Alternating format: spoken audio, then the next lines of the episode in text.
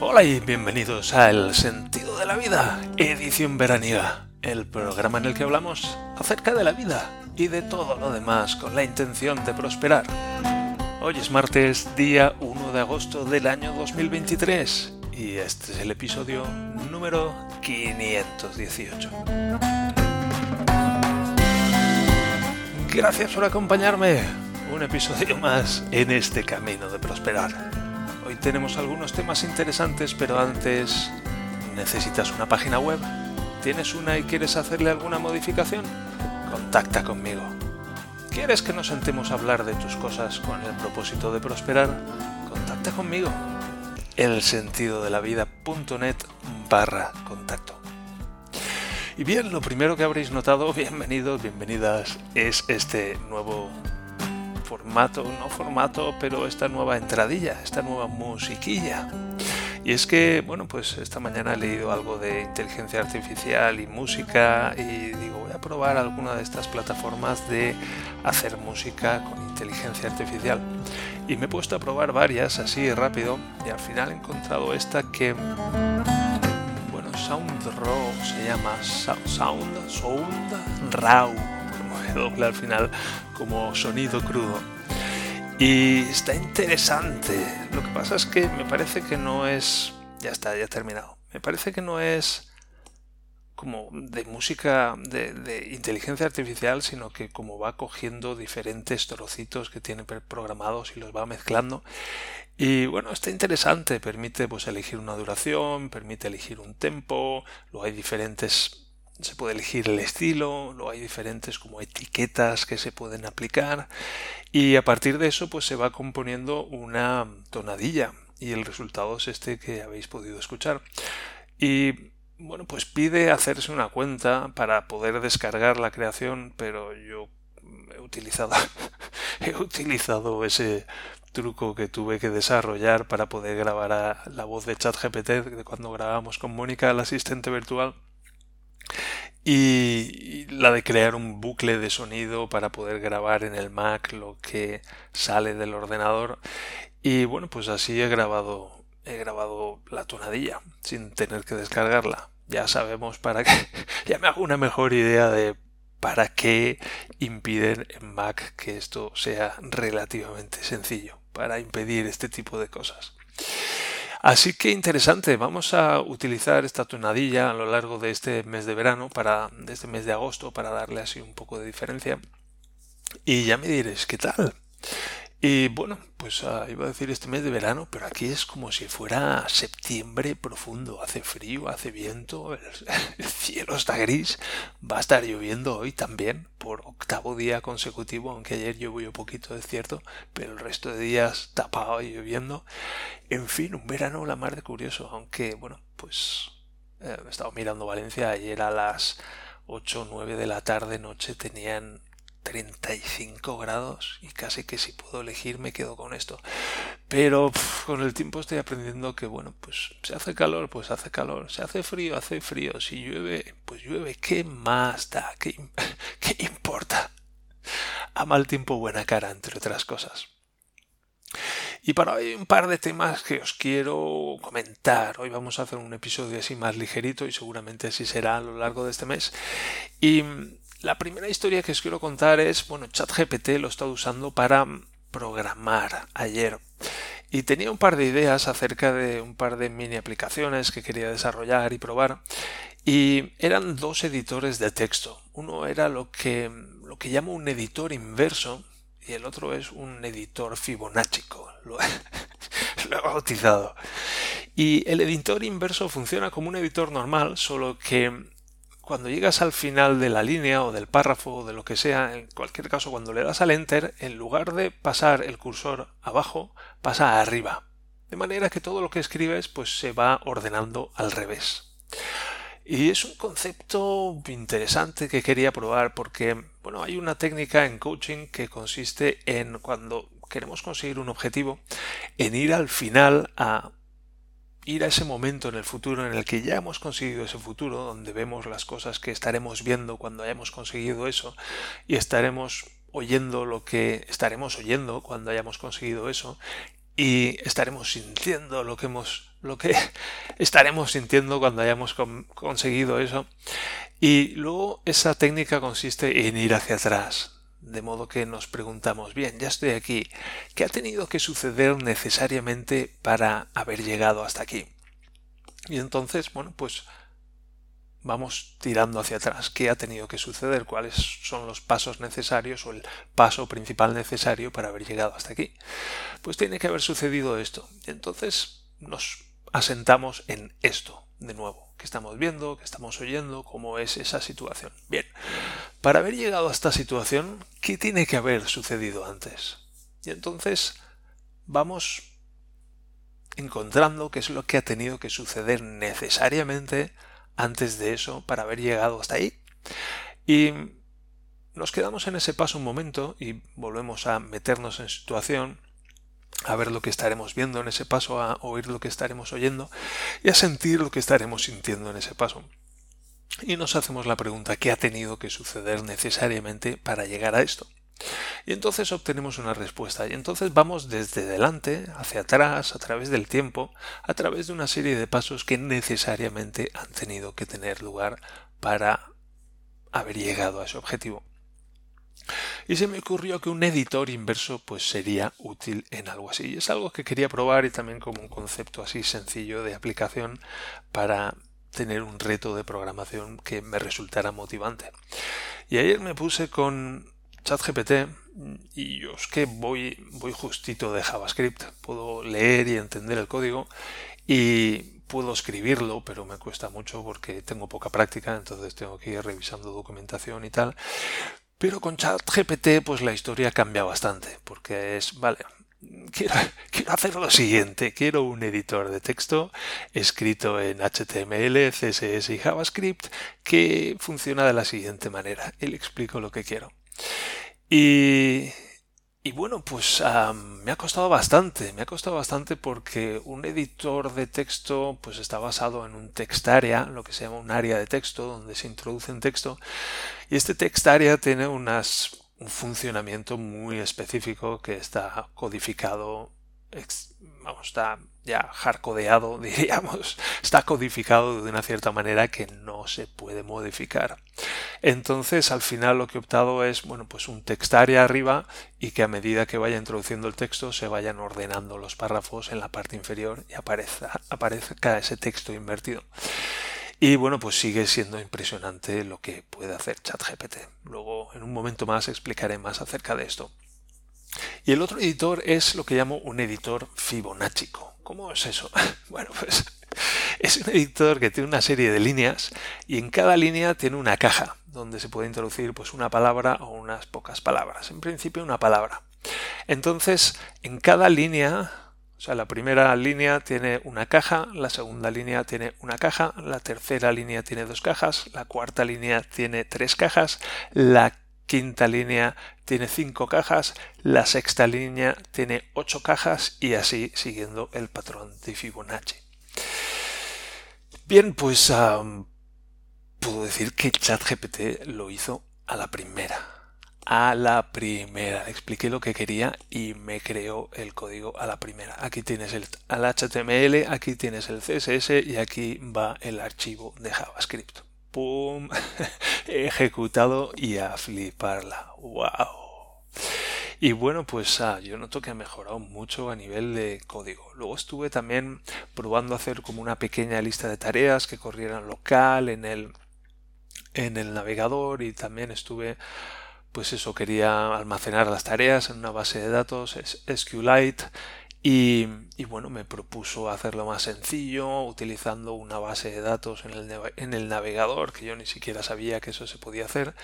Y bueno, pues un poco arriba y abajo, arriba y abajo, pero aquí tienes el código y mantenía bastante bien el contexto de lo que quería lograr. Había veces en que me decía, bueno, si me enseñaras el código, y era como si, y era como si el código me lo acabas de dar tú, pero bueno, cogía el código, se lo pasaba y me decía, vale, pues esto no está funcionando por esto.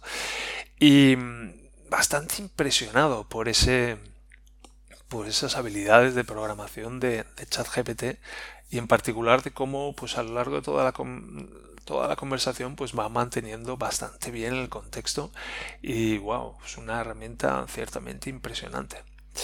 Y bueno, la idea de este editor Fibonacci pues es un poco la de tomar un tema y, e ir expandiéndolo poco a poco, en el sentido de que hay una serie de pasos y no podemos ir no podemos expandir el tema muy rápidamente, sino que hay que seguir un cierto patrón y permitir que el tema se vaya expandiendo de una manera fibonaccica, entre comillas.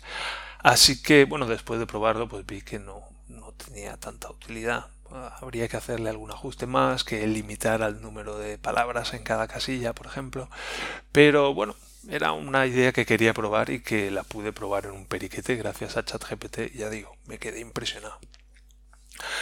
Luego por la tarde tenía que hacer una...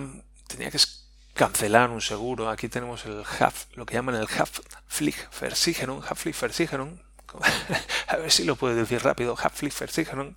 Yo después de nueve años aquí ya, pues sí que voy pudiendo hacerlo. Pero es un seguro de responsabilidad civil, privado, que creo que es obligatorio. Hay que tenerlo estando en Alemania es si vamos por ahí y rompemos cualquier cosa, pues que haya un seguro que se pueda hacer cargo de eso. Imagínate implantar eso en España. Bien. Y quería cancelarlo porque mi mujer ha hecho un, seguro familiar y yo estoy incluido dentro de él y tengo un Haftpflichtversicherung. Entonces, pues ya no me hace falta. Y bueno, pues me hacía un, era un poco de rollo ponerme a escribir la carta y el otro día estaba escuchando una encontré un podcast que se llama Libros para Emprendedores, donde cogen libros de, emprendimiento y hacen unos resúmenes muy interesantes. Y en uno de los libros hablaba de cómo, algo así como, como esquivar o cómo superar la procrastinación y decía, si tienes una tarea que, que te resulta desagradable hacer, pues prueba a combinarla con algo que te resulte agradable y dije, bueno, ¿qué tal si escribo esta carta con inteligencia artificial y con látex? Bueno, de hecho empecé simplemente con inteligencia artificial. Le dije, mira, tengo que cancelar este seguro con este, con este número y, y en esta compañía. Escríbeme una escríbeme un texto para, para enviarles, un texto formal en alemán. ¡Pum! Aquí lo tienes texto me quedé impresionante de espero que la presente les encuentre eh, en plena felicidad y, y, en la mejor de las la mejor de las saludes o algo así era bueno en alemán es es un poco pomposo, pero en alemán suena bien y se suelen hacer estas cosas, tal vez no tan exageradas. Era como, un, como una carta del siglo XIX, pero a mí me gustan estas cosas y fui con eso.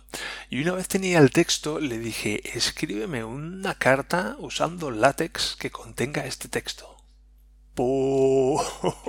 ¡Pum! Ahí va el código látex de, la, de esta carta con su encabezado, con su fecha, con su dirección del, de la persona a la que se le va a enviar, con la despedida y le dije, esto está muy bien, añádeme que cargue la firma de un archivo que se va a llamar firma JPG. ¡Pum! Aquí tienes el código nuevo.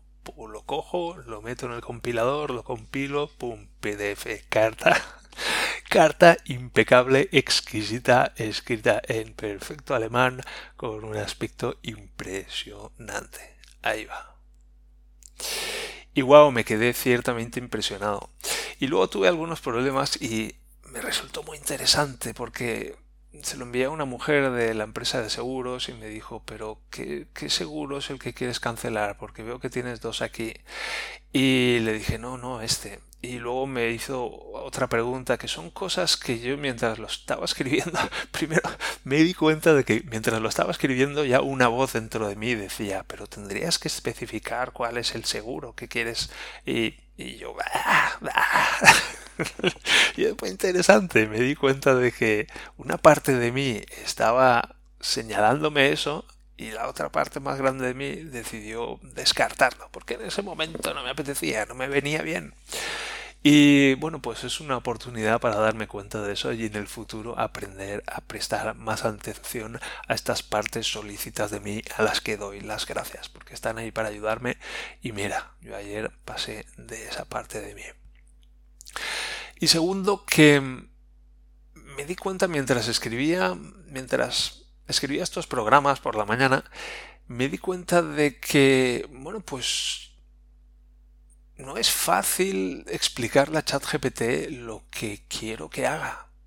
Y bueno, es un, es un asunto de comunicación y esto lo aprendimos en PNL y es muy interesante cómo hicimos algunos ejercicios de dar instrucciones a gente para que hiciera cosas y nos servía para darnos cuenta de cómo cómo de penosas eran esas instrucciones que dábamos, de ponernos en la piel de la otra persona y decir, si yo estuviera recibiendo esas instrucciones y no supiera de qué va, ¿cómo voy a ser capaz de llevar esa tarea a cabo?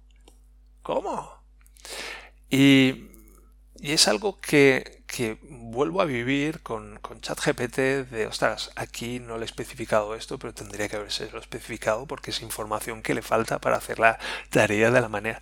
Y todas esas lagunas que dejo en mi comunicación son muy, muy interesantes. Y me pregunto, pues, cómo aprender a rellenarlas, cómo aprender a comunicar mejor.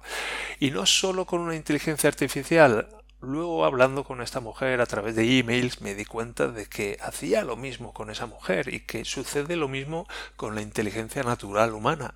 En plan, ¿cómo va esta señora a saber si yo me pongo en su lugar y estoy ahí y aparece un tal Javier Malonda de la nada y le da algunas instrucciones?